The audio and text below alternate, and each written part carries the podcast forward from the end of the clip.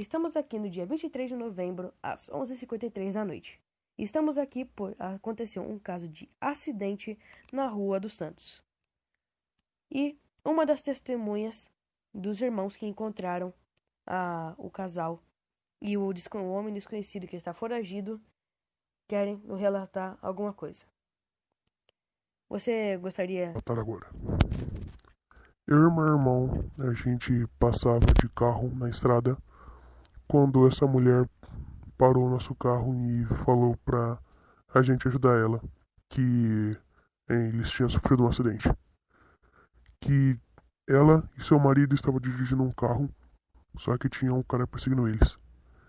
Então, eles, na tentativa de fugir, bateram o carro e sofreram um acidente.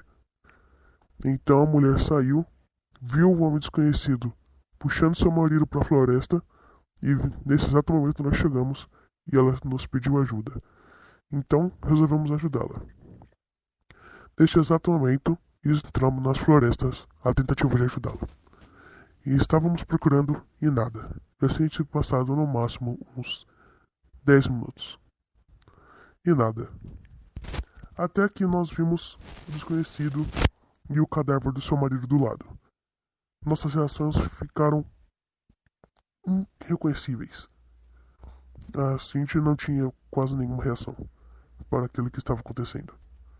Então a mulher corre, mas eu e meu irmão ficamos lá. Então, a cada passo que nós dávamos para trás, o desconhecido dava dois para frente. E quando ele deu mais dois passos para frente, eu e meu irmão começou a correr. Então eu e meu irmão e a mulher achamos uma casa e lá decidimos ficar por um tempo.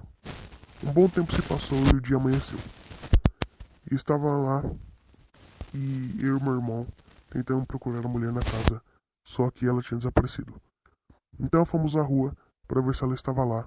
E neste exato momento, quando nós chegamos lá, vemos a mulher no carro entre as ferragens.